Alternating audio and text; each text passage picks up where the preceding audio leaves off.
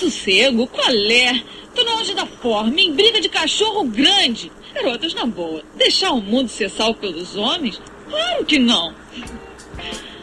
Claro que não. Você está ouvindo Tribo do CI Podcast.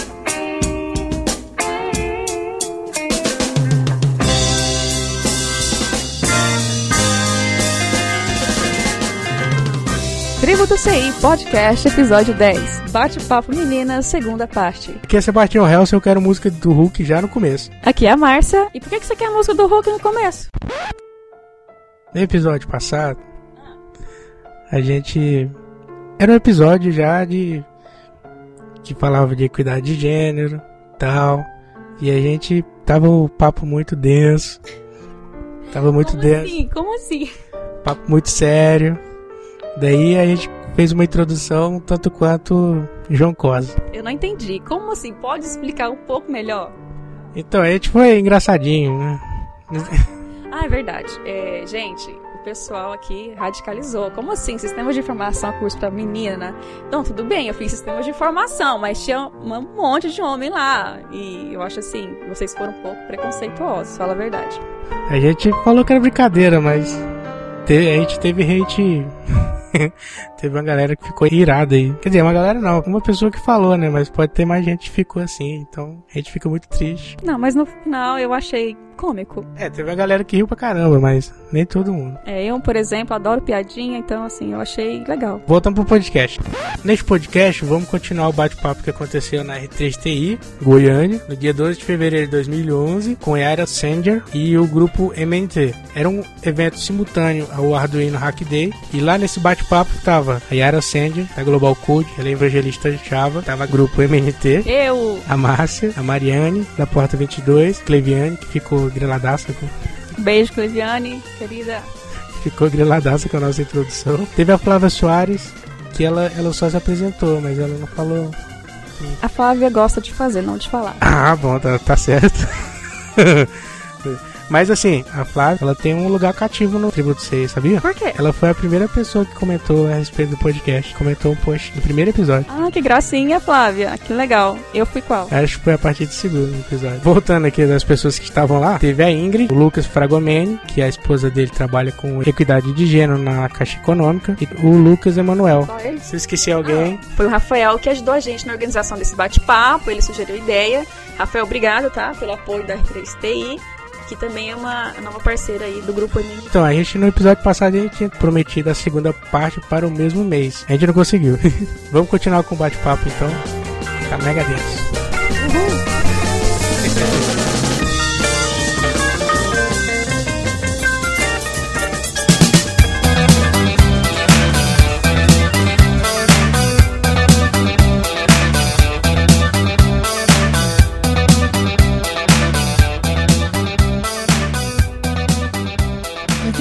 Eu acho que, que é importante, que eu vejo muitas vezes uma capacidade organizacional feminina, né? De falar, olha, vamos organizar, vamos planejar, né? E ter, né, de alguma maneira, isso daí e acaba refletindo em várias situações. Eu conheço várias pessoas que falam, não, daqui cinco anos eu vou casar, depois de dois eu vou ter filho, depois, né? É engraçada essa capacidade. Eu conversei com a Ingrid, ela falou para mim, não, quando eu entrei na faculdade eu sabia que iria prestar concurso, etc.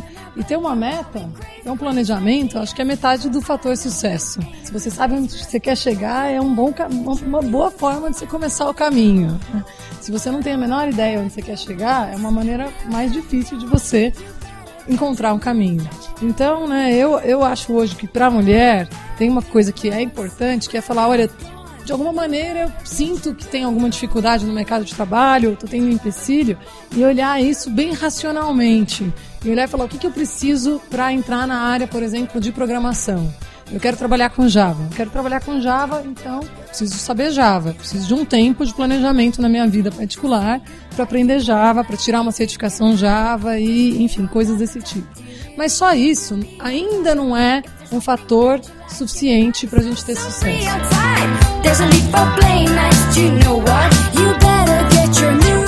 Uma segunda parte de sucesso é a habilidade de comunicação, de como a gente consegue se comunicar e como a gente consegue valorizar o nosso próprio trabalho. Hoje, na hora que ela foi me falar, ela falou: Ah, Loiane, né?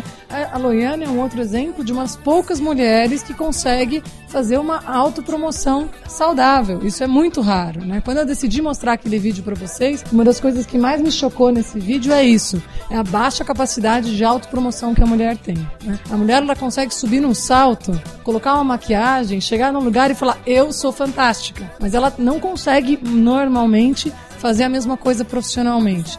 Existe aí uma dificuldade na mulher, sabe, falar, ir lá pro Twitter ou pra rede social e fazer uma autopromoção do seu conhecimento. Quantas mulheres têm blog, por exemplo?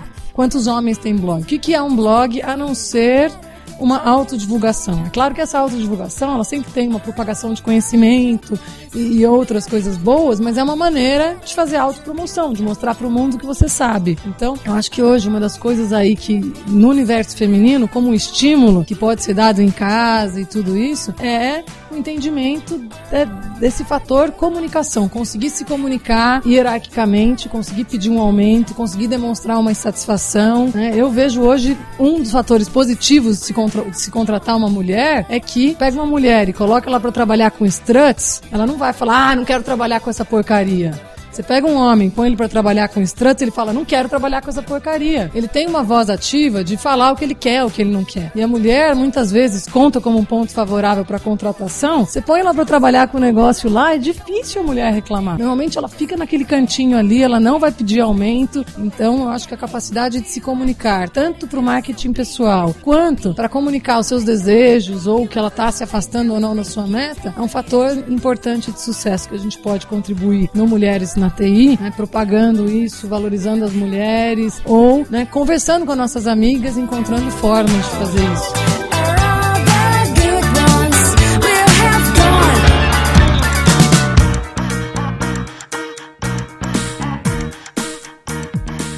Ela ganha maquiagem. Né? Ela ganha maquiagem, é engraçado isso, né? Porque na hora que chega na minha casa, a Maria é mais velha e o Rafael é mais novo.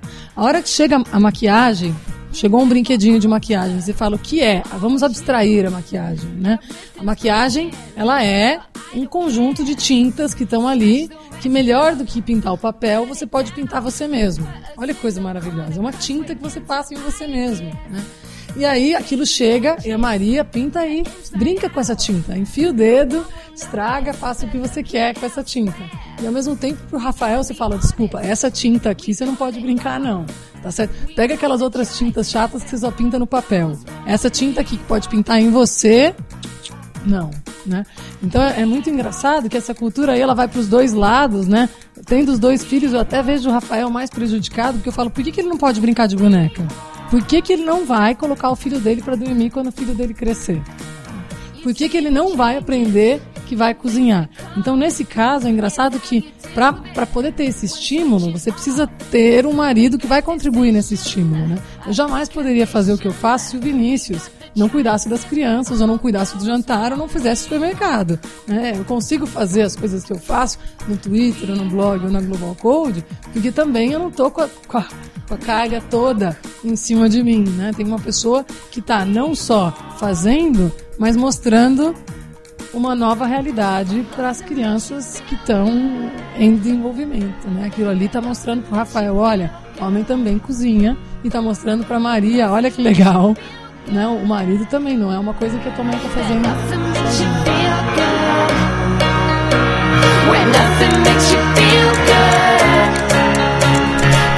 Engraçado você me trouxe à mente agora o outro lado da moeda também, né? A questão de quais estímulos que você não quer dar pro seu filho, né? Homem. Isso é uma coisa assim, pro homem talvez seja mais difícil lidar com isso. Tipo assim, a imagem de eu dando um carrinho pra minha filha brincar é um milhão de vezes menos séria do que dar maquiagem pro meu filho brincar. Mas você vê hoje, talvez essa mesma discussão que a gente tá tendo aqui agora, talvez homens cabeleireiros estejam tendo ela também, né? E essa questão do preconceito também na área da moda, né? Eu, assim, é, na, na academia que eu e minha esposa a gente faz, um dia ela tava conversando com um cara, eu falei, quem é esse cara? Ela é, é meu cabeleireiro. Eu já olhei meio torto, assim, eu falei assim, ah, não, pode conversar à vontade com ele. Mas nada a ver, o cara é macho pra caramba, já vi na rua com mulher, não. Então, tipo assim, é, é de fato um preconceito. Entra aí muita questão que a gente, talvez a gente não tenha mais que lidar com os estímulos de agora em diante, mas a gente ainda tem que lidar com os preconceitos, né? Os nossos e os anteriores, né? Que ainda vão persistir durante uns 50 anos, certamente, né? É, esses dias eu falei pro meu sogro que eu queria, eu, eu tenho um anel de noivado e um anel de casamento. De noivado eu acho que não faz mais sentido botar no dedo anelar. Né? Quero botar no dedão. Meu sogro falou assim, que coisa de viada é essa? Que tem de viado botar um anel no dedão, bicho? Mas, tipo assim, são preconceitos. Esses preconceitos existem na nossa sociedade em várias áreas. E ele existe, sim, um preconceito contra o gênero também. A gente não, não vê isso porque ele é velado. Ele é um preconceito que é politicamente incorreto. É que nem preconceito racial também. Ele existe. Você não vê mulheres, mas também não vê negros em cargos de poder. Então, questões sérias da nossa sociedade que a gente precisa lidar com. Precisa mudar. Né?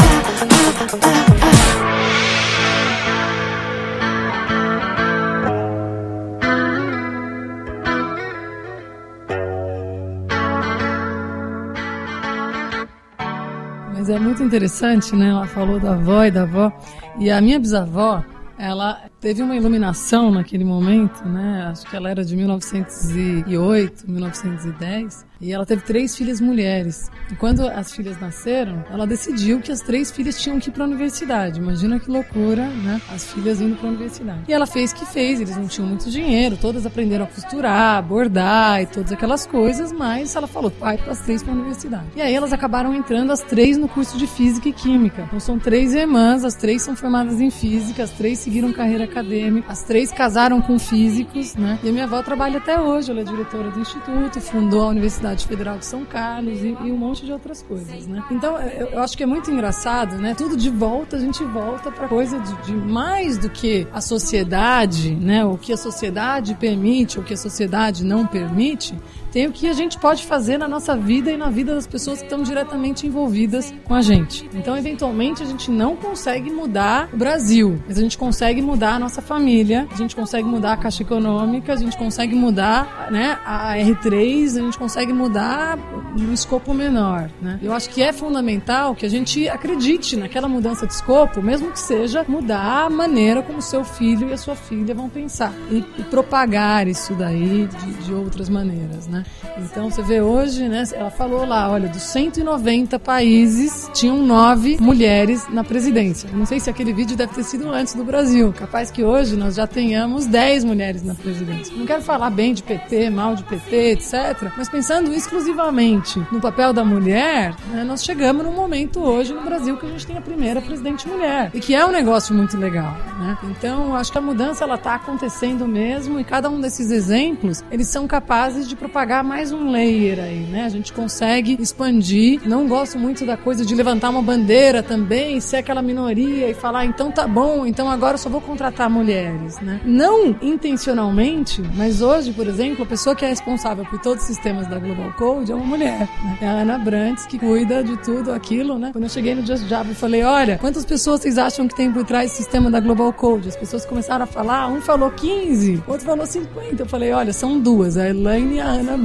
Hoje tem muito mais instrutores homologados, mas no meio de 12 instrutores ativos tem duas mulheres. Tem, eu não sou mais uma instrutora ativa, mas tem outras duas mulheres que estão fazendo, que estão né, em sala de aula e tudo isso. Então, assim, apesar de ver essa minoria, acreditar nesses números, eu acredito que está muito mais dentro da gente do que exclusivamente, né? Eu acho que às vezes a gente deixa de procurar as oportunidades, deixa de ter coragem para lutar por essas coisas, mais por uma coisa que está em nós ou pertinho da onde a gente vive do que numa impossibilidade real mesmo. Acho que não existe a impossibilidade. Qualquer mulher que quiser vai ser bem sucedida na área de TI. Não posso falar nas outras áreas, porque acho que outras áreas elas podem estar mais saturadas, ter uma competitividade diferente, mas em TI a mulher quiser se dar bem, colocar a mesma energia que os homens que estão se dando bem, elas vão conseguir. Agora, tem uma frase que eu gosto muito que é: o sucesso se faz à noite, porque durante o dia você está trabalhando oito horas e as outras pessoas do mundo todo estão trabalhando oito horas. Então essas oito horas do seu trabalho, elas não são diferencial nenhum. Eu estou trabalhando, o Lucas está trabalhando, todo mundo está trabalhando. Essas oito horas não vão fazer a diferença. A diferença são nas outras quatro horas que as pessoas estão fazendo outras coisas e você está investindo em você, investindo no seu potencial, investindo no seu conhecimento. A mulher que se dedicar outras quatro, duas, não sei quantas horas exatamente, essa mulher vai se dar tão bem quanto as outras pessoas que estão se dando bem.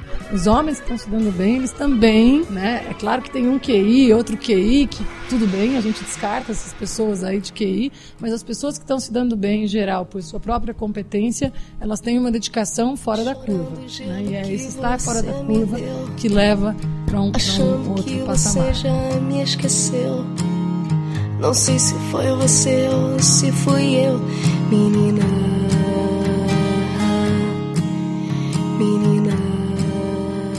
Sei se- alguém aqui viu o Jornal da Globo, que passou acho uns 3, 4 dias atrás, sobre mercado de trabalho. Passando uma série, né? Tava falando as áreas que mais tem demanda hoje no Brasil, que mais vão ter demanda. A área que mais tem demanda no Brasil é TI, desenvolvimento de software. Tem 570 mil vagas necessárias, só tem 500 mil pessoas para ocupar. E isso vai aumentar. A segunda área são todas as engenharias também. Então tá aí a chance pra mulherada correr atrás e ocupar essas vagas também, né?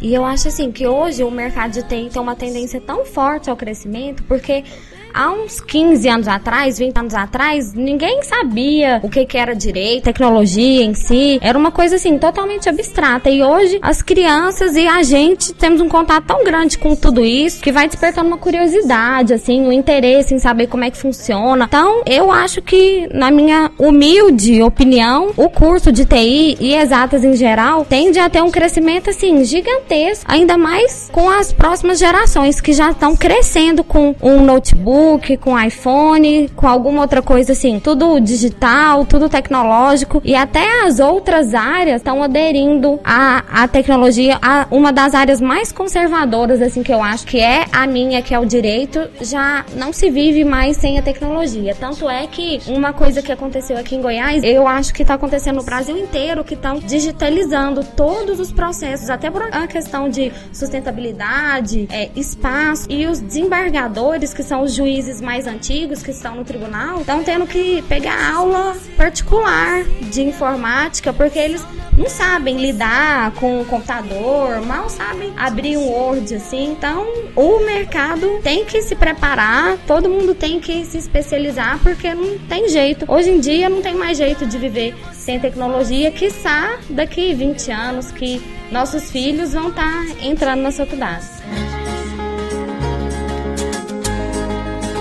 Que, que o sol nasceu de novo? O que, que é TI? O que, que é informática? Falou, TI é uma área em que você não estuda só informática, você estuda só a área dos outros. Porque você achar soluções, você não estuda informática e vou falar, ah, vou resolver um problema de direito. Como é que eu vou resolver isso aqui? Não, tem que estudar direito para poder saber o que, que eu tenho que resolver. Ou seja, é uma área que abrange todas as outras áreas. E por ela estar crescendo bastante, ela é interessante para as mulheres ficarem atentas mesmo, porque tá faltando gente mesmo. Não tem pra onde correr. O pessoal tá vendo isso aí porque é uma área que dá retorno. O retorno financeiro de TI é comprovado, que é médio e longo prazo e não é botei o dinheiro hoje, amanhã eu já tô com dinheiro aqui de volta, devolvido. Eu tô com dinheiro tendo lucro pra mim daqui uns 3 anos, por exemplo. Que é o que? Eu parar de gastar papel, eu parar de gastar com comunicação, com linha telefônica, com a parte de redes.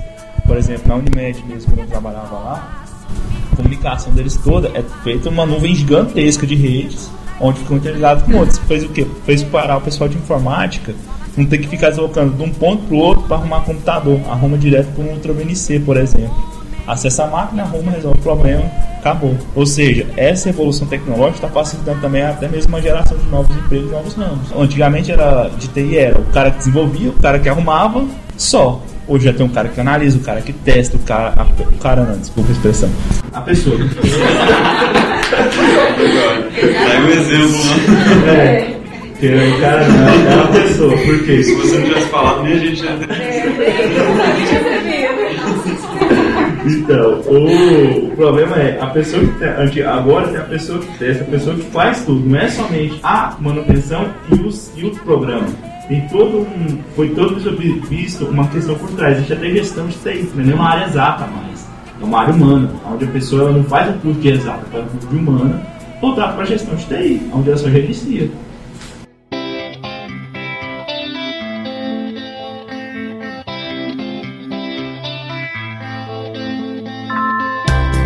Acho que a Yara comentou sobre a questão da burguesia não estar mais escolhendo a área das exatas, né? Eu acho que hoje, um, talvez uma. Não, não. Eu não, acho que seja esse problema, não. Talvez uma, uma coisa que explique um pouco isso, que é uma coisa que o Brasil tem um. Eu considero um grande problema do país, é não valorizar o técnico, o, a, a parte operacional das coisas. E TI hoje é operacional. Mesmo um engenheiro, por mais que ele tenha o título e seja o engenheiro, ele faz coisas também que envolvem. É uma, é uma, uma atividade técnica, né? Então, assim, eu acho que um exemplo sou eu. Eu sou formado em turismo. Eu sou analista de sistemas. E eu sou bem sucedido na minha área. Então, assim, eu fiz um curso como Academia do Programador, Academia Java lá da Global Code, um curso de 350 horas de Java, aprendi a programar ali. Claro que eu já tinha um certo background em TI, já tinha no, muita noção, mas eu aprendi na marra, aprendi em três meses, no final do ano estava ganhando mil reais, depois de dois anos estava ganhando dois mil reais, e a coisa foi melhorando. Então, assim, é uma área que você não precisa fazer um curso superior para entrar. Você, você, você pode fazer profissionalizante assim, é uma área técnica. É, isso, esse é um problema do Brasil. Só valoriza bacharel. A gente só valoriza curso superior. Inclusive, eu lembro quando eu era criança, quando eu tinha 10 anos de idade, talvez, falava assim: você precisa ter segundo grau para ser alguém na vida. Quando eu tinha 18, você precisa ter um curso superior para ser alguém na vida. Então já escalou isso.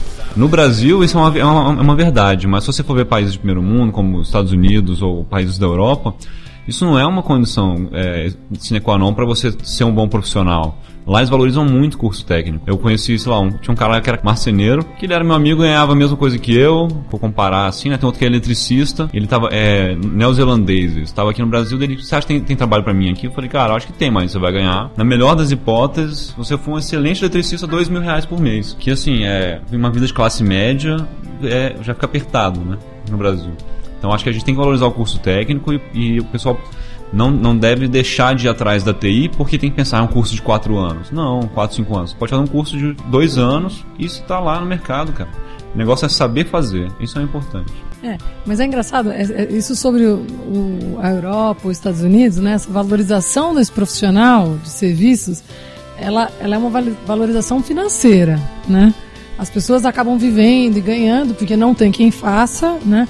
Os americanos ou os europeus eles não querem fazer esse trabalho, eles pagam bem para para as outras pessoas fazerem, né? Então, uma, uma, valorização monetária. Agora, é interessante que aqui no Brasil a educação superior, na verdade, é um dos melhores negócios que existe. Com essa febre, hoje em dia, todo mundo quer ter curso superior. Então, por exemplo, eu fiquei chocada quando eu vi que o presidente da Google saiu da Google para ir para a Universidade de Anhanguera. Ele foi ser presidente da Universidade de Anhanguera. Eu falei, nossa, ele saiu da Google para ser presidente da Universidade de Anhanguera. Por quê? Porque o ensino superior hoje é uma máquina de ganhar, né? A educação, as universidades e tudo isso, elas são apontadas pelo Gartner e tudo mais como um grande negócio. Todo mundo quer ter. Então hoje você vai contratar, por exemplo, é, uma. Né, você, vai, você fala, pô, esses profissionais que estão se formando em letras, em ciências sociais, em, em, em tudo isso, eles acabam, né? A pessoa fala, bom, eu preciso, eu preciso me formar em alguma coisa. Aí, ou você escolhe nas universidades públicas um curso fácil que você consiga entrar, ou você escolhe um curso bonito numa universidade particular. E as universidades particulares, elas estão com um número de vagas gigante, então qualquer pessoa pode entrar, você não está obrigando mais o cara a estudar, ele vai ele nem precisa fazer vestibular, então ele não tem pré-requisito e você está formando uma pessoa de segundo grau com baixa qualificação, porque o negócio é todo um negócio e não mais um processo educacional sério. Né? Então, eu também acredito muito na escola técnica, acredito especialmente na área de TI, né? Então, você é formado em turismo, o Vinícius é, é, formado em nada, o Maurício Leal é formado em nada, e o Bruno Souza é formado em nada, e a gente tem uma série de profissionais que se destacaram. Então, assim, eu particularmente gosto muito da área de TI, até por causa da democratização. O negócio não é título, o negócio é conhecimento. Então, isso daí melhora a vida da mulher também. Porque se o negócio é conhecimento não é título, significa que se a mulher souber, vai ter trabalho para ela. Né?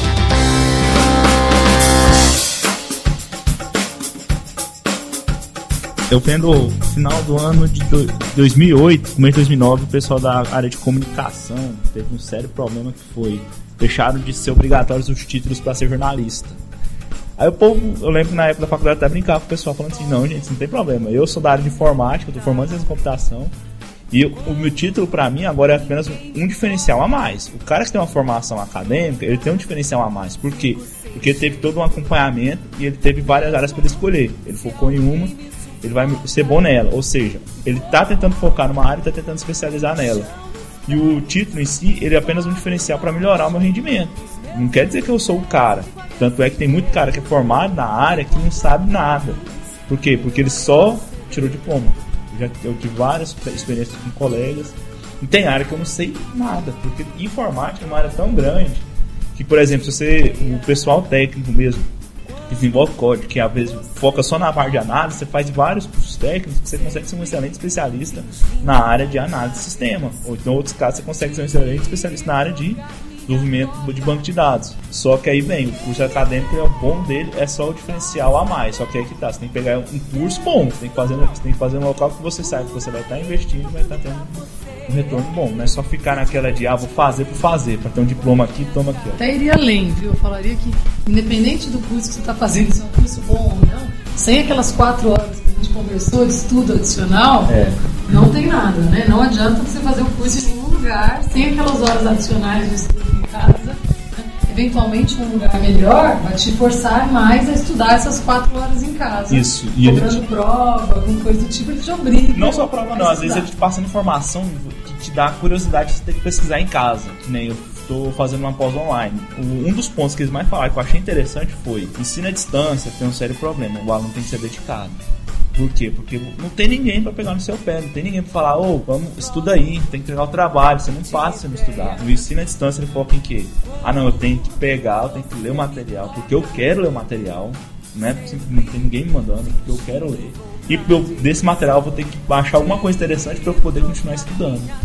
Ou seja, é, quando você tem uma estrutura física presencial, ela te força a estudar. A online, ela te obriga a você ter que ser autodidata.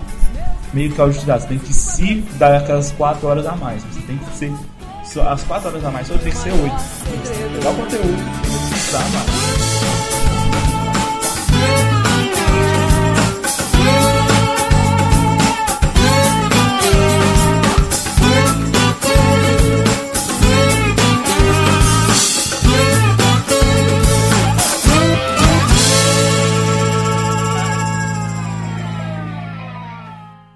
Queria comentar sobre três coisas que a gente falou aí. É, uma é porque eu, eu sou uma pessoa que eu, eu gosto bastante da, da academia. Então eu, eu fiz segundo grau, fiz curso técnico em 2004, fiz a faculdade, quero fazer uma pós-graduação, quero fazer mestrado e pós-doutorado e não sei o que mais. E eu acho interessante o Sheldon, que é outra pessoa que grava um podcast comigo, direto ele tá lá falando comigo e fala assim: Ó, o cara aqui deixou a faculdade pra ir trabalhar no Facebook. Aí eu, pois é, né, que coisa. É.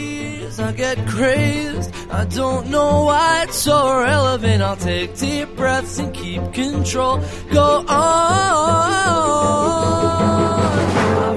E a outra coisa também é que a, como a, a área de TI é uma coisa nova, ela acaba absorvendo esses outros profissionais que são de outras áreas. Eu, particularmente, quando eu estou programando, eu não quero ser um médico para poder desenvolver um sistema para um médico, mas eu tenho que entender o negócio dele para propor uma melhor solução. Então, como a TI acaba sendo embrionária, embora já tenha bastante tempo, ela absorve esses outros profissionais. O jornalismo também. Eu conheço uma menina que trabalhava com jornalismo, mas ela, ela era jornalista porque ela ganhou dois concursos de redação. E isso não tira o mérito dela de ser uma boa jornalista. O que me leva também a falar em outro ponto é a questão do- da metodologia. Principalmente no desenvolvimento do software, que o Lucas chegou a, a comentar a respeito da, da própria metodologia. Né? Hoje a gente já tem vários outros papéis que já existiam, mas hoje estão sendo mais levados em conta, né? como o esquema de a pessoa testada, outra pessoa programa, outra pessoa levanta os requisitos. Em outras áreas do conhecimento mais tradicionais, isso é bastante comum. Vou dar um exemplo aqui, não sei se é adequado, mas uma, uma manicure que tira uma unha encravada. Ela não tem o mesmo método de fazer isso do que um médico que vai também tirar uma unha encravada, entendeu? Ele não vai deixar de fazer a asepsia correta, vai usar, sei lá, um bisturi correto. É assim, eu acho que é uma, uma questão de tradição da área de conhecimento que leva a gente ter essa cultura de profissionalismo na área, né? É comum a pessoa querer fazer um programa, ah não, você fez o protótipo em uma semana, por que, que o projeto inteiro vai demorar dois anos, né? Por uma questão cultural que eu acho também, pela área de conhecimento ser muito nova, a pessoa não aceita isso, olha, o protótipo sai uma semana e, e o projeto inteiro tem que sair em dois anos. Como é uma área de conhecimento nova, por uma questão cultural, questiona a metodologia do médico, mas a pessoa questiona a metodologia de um programador que quer passar uma semana levantando requisitos para entender melhor a solução Um problema muito grande da área de TI também é aquela famosa história. Na engenharia civil você consegue ver o prédio crescer. Na informática não, você só vê o trem aparecer do nada. Você tá aqui uma semana e o cara vai ligar, ó, tá tá pronto, tem uma parte tal. A pessoa vê, puf, tem um sistema pronto. Que é, por exemplo, no prédio, na construção de uma casa, ou até mesmo para criar um animal, você vê o animal crescendo, você vê que ele tá evoluindo. Você consegue palpar aquilo. E a, e a nossa cultura, infelizmente, é a cultura do palpável. Se não for palpável, para mim não tá valendo. E, e, é uma atividade intelectual, né? Por exemplo, antes se cobrava por mil linhas de código, né? Hoje, se a pessoa desenvolve mil linhas de código, não significa que ela é tão eficiente quanto uma pessoa que, sei lá, desenvolveu 200 linhas.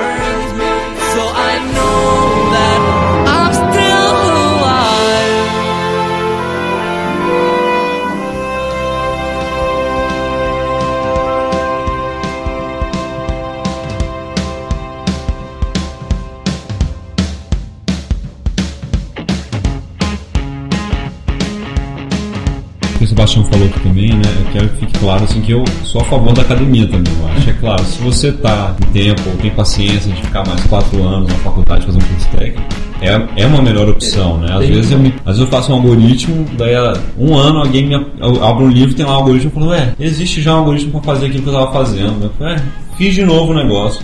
Se eu tivesse conhecido isso, eu, eu teria ganhado tempo, né? Então você é, de fato, a, a academia ela, ela, é muito boa, assim, ela vai agregar muito conhecimento. Agora, só para ficar claro que eu quis dizer que se você não teve tempo, não tem paciência, não quer fazer de novo um curso superior, eu até tentei fazer agora um curso de engenharia da computação, fiz um semestre e meio, fiquei assim, pô, vou ficar aqui cinco anos, não vai dar certo. Meu casamento já estava assim, estava um ano casado, já estava começando a atrapalhar. Eu falei assim, não, vou fazer um mestrado na área de TI. Só isso que eu decidi. Não vou fazer esse curso, fazer o mestrado, vou apanhar bastante no mestrado, mas vamos dar um jeito. Se não der, não deu, se der, deu, ótimo. É, essa questão da área acadêmica é importante. Ela tem que vir do seu começo. Ao bom da área acadêmica, você fazer um curso mesmo. Aí você pegar e saber que você vai ter que dedicar quatro anos, vai ter que se focar só quatro anos naquilo. Você não vai ter que estar trabalhando. Se você estiver trabalhando, vai afetar no seu desempenho, porque eu mesmo, eu trabalhei para sustentar em palmas. Então foi um período que eu sabia que era quatro horas por dia que eu podia estar estudando para adquirir mais conhecimento, para depois que formasse ter maior, melhor rendimento. Ou seja, eu tinha uma pressa em trabalhar, então isso evitou que eu tivesse uma evolução acima do que eu do que atual. Aí tem toda essa questão. E a parte acadêmica, o interessante da parte acadêmica é você tem pessoas que tiveram experiência com tudo quanto é coisa da área de informática lá dentro. Então você tem com quem debater. Quando você aprende num curso, que você é um técnico, você está programando, você consegue num fórum, vai te ajudar, legal, mas você não vai ter aquele debate com seus colegas que são mais ou menos 40 pessoas enfrentando o mesmo problema. Por exemplo, trabalho, uma vez eu fiz um de bioinformática, a galera tava enlouquecendo lá dentro. Aí acabou ficou um grupo X de alunos, e esse grupo X de alunos ficou ajudando o outro a chegar a soluções inteligentes e ágeis. E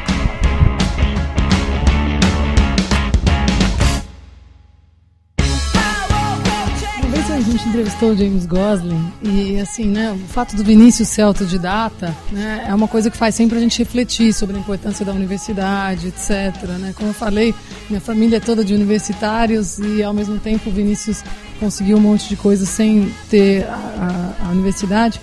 E nós perguntamos para ele o que, que, ele achava, se era fundamental ter a universidade. Ele falou: olha, eu classifico a universidade como um bom lugar para se aprender, mas não é o único lugar para se aprender. Né? Existem várias formas, existem pessoas diferentes, capacidades diferentes, interesses diferentes. Então hoje eu também acho a universidade maravilhosa, dá para fazer, legal, não dá para fazer, não deu, não está no momento. Não é por isso que a gente vai deixar de conseguir essa oportunidade. Né? Então, assim, gosto muito dos cursos técnicos, acho que em várias situações ele é melhor. Né? Conheço várias pessoas que gostam de contratar gente que fez curso técnico, porque normalmente é gente que escolheu o que queria mais cedo e tem um certo pragmatismo e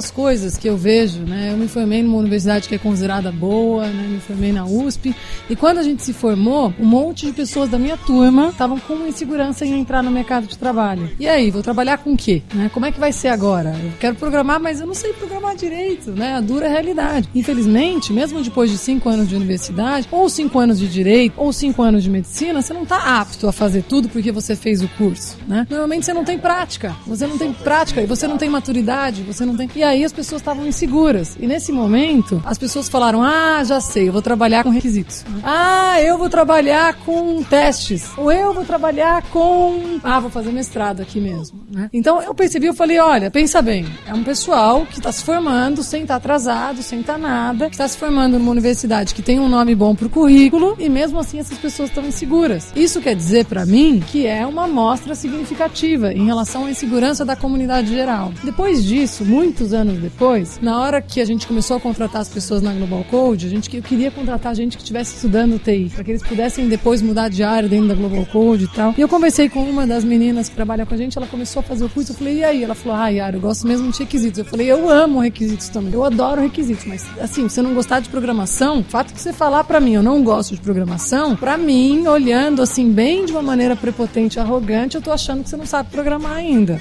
E aprender a programar, ela exige uma curva de aprendizado. É um negócio, né? Fazer requisitos, eventualmente as pessoas têm a ilusão de que elas estão prontas para fazer requisitos. Mas da mesma maneira que você não está pronto para programar, você também pode não estar tá pronto para fazer requisito. E as pessoas, eu sinto que elas têm menos medo de ir para pseudo área de humanas dentro da computação do que encarar o código mesmo. Agora, eu acho que a mulher que quer estar tá na TI de uma maneira sólida e tudo isso, ela pode não querer programar depois. Mas é importante conseguir romper essa barreira conseguir, ou na área de redes, ou em outras áreas, entender qual é o desafio e ter coragem de falar: eu vou aprender essa porcaria. Não me importa se vai demorar três meses, quatro meses, cinco meses, um ano.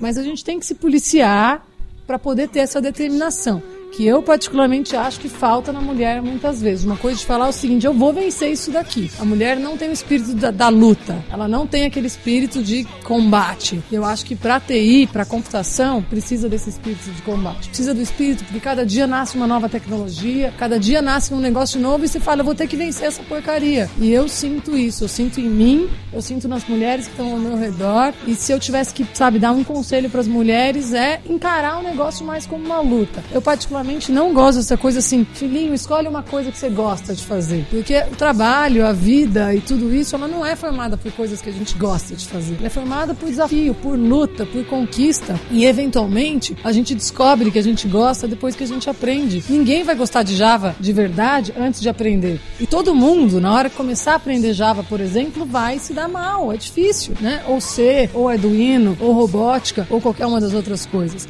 Às vezes a gente olha as pessoas mais experientes, eu falo, palestra do Vinícius é uma caca. Porque ele faz, ele fala como se o negócio fosse fácil e as pessoas têm uma ilusão de que foi fácil para ele na hora que ele tá falando. Mas por trás daquilo ali tem uma série de horas de bater cabeça, de passar raiva, de estar em casa e de estar lutando com aquela tecnologia. E a vida do profissional de computação independente de qual é a área, é uma vida de combate diário. Então, assim, eu acho que a mulher, para se dar bem nessa área de computação e provavelmente em todas as outras, tem que pôr a roupa de guerra mesmo e encarar o desafio e não aceitar um não como resposta para uh, esse desafio.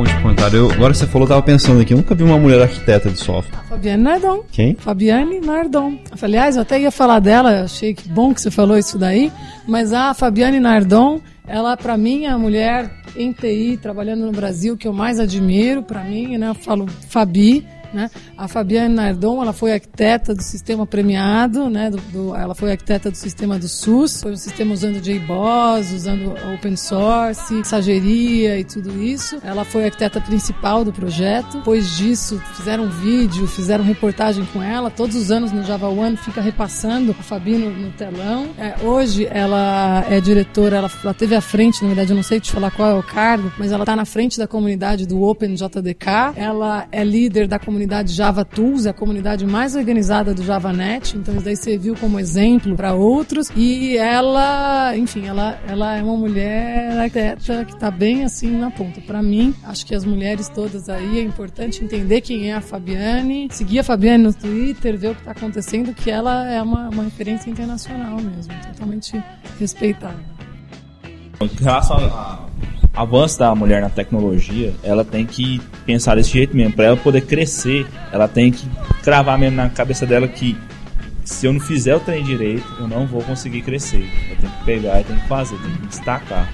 O desejo dela não pode ser apenas aquele desejo de ah, eu tenho que crescer, mas tem um monte de menina aí já lutando aí, eu vou ficar aqui quietinho, eu vou esperar na, o pessoal estiver na festa, no frevo, aí eu vou entrar na, na comemoração. Não, tem que pegar todo mundo e falar, ó, não vou baixar a cabeça, não vou deixar, não vou desistir e correr atrás. Eu mesmo, em relação ao trabalho, eu sempre corri atrás das coisas que eu queria.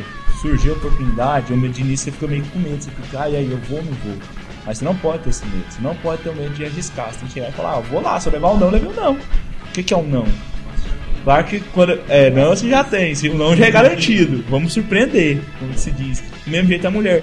Quando ela vai tentar correr atrás de uma coisa, eu quero crescer dentro da empresa, eu quero me destacar dentro da empresa, o máximo que ela acontecer com ela é não não conseguiu, então não deu certo. Mas se ela conseguiu sim, aí sim que ela vai estar tá avançando. É isso que faz a pessoa evoluir. É isso que faz ela se destacar. É ela pegar uma coisa que ela tá com não certo e converter esse não com sim. Fazer, botar uma negada. Uma negada de negada, por exemplo. Pronto, que aí ela chega onde ela quer. É aquela famosa expressão da cara para bater. Eu levei um não nessa empresa, na próxima eu levo um sim. Se eu sou dedicada, se eu tenho experiência ou se eu sei determinado assunto ou determinada ferramenta, que eu levo um não, mas lá na frente eu levo um sim. Ah, meu Deus, vou perder meu emprego, vou tenho contas para pagar. Mas se você tem talento, você, você consegue. Então é se valorizar. Tá, tô ganhando pouco aqui, eu quero, quero ganhar mais. Não, tá lá. A sua empresa não serve para eu trabalhar. Então eu vou trabalhar em outra empresa que me valorize.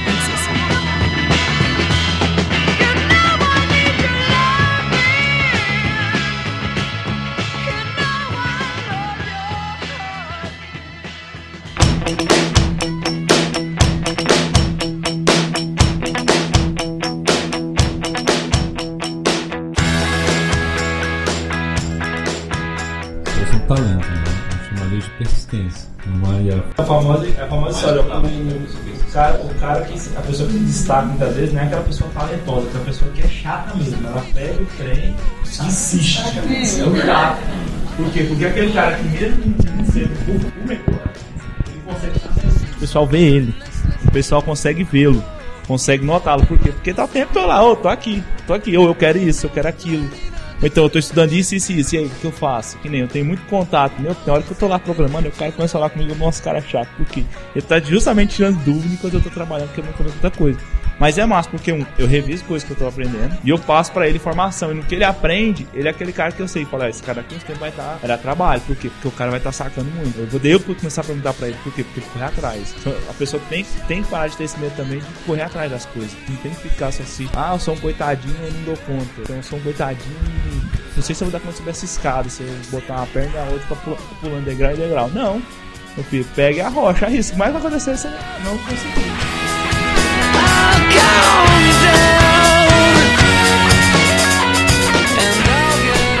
Eu quero agradecer então a presença de vocês, né, aqui nesse bate-papo muito construtivo para nós, com certeza, do grupo Mulheres da Tecnologia. Com certeza, Yara veio agregar bastante informação pra gente. Lucas também participou bastante, obrigado, tá? Tá aqui ajudando a gente. Ah, e vamos marcar mais bate-papos por aí, gente. Espero contar com vocês em outros futuros aí. Então, obrigada mesmo, tá? Vamos para vocês. A pessoa não aceita isso, olha, o protótipo sai uma semana e, e, o projeto inteiro tem que sair em dois anos. Como é que a pessoa não entende isso, né? Eu acho que também. Desculpa aí, não queria ser tão. Eu não queria ser tão drástico assim.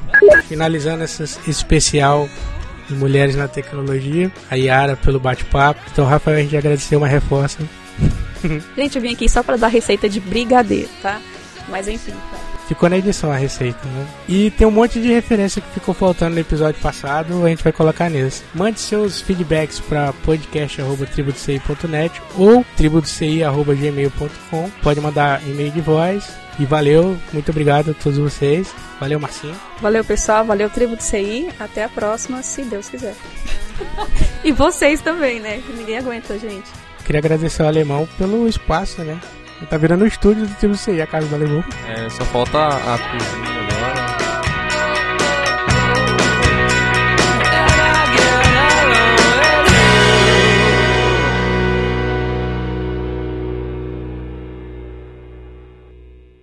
É, quero aproveitar a oportunidade, mandar um abraço à minha irmã Daniela. Uh, e ela pediu pra contar uma piada aqui, pode? O espaço é todo seu, lá. A piada vocês conhecem, mas enfim, vamos lá, eu sou ótima nisso.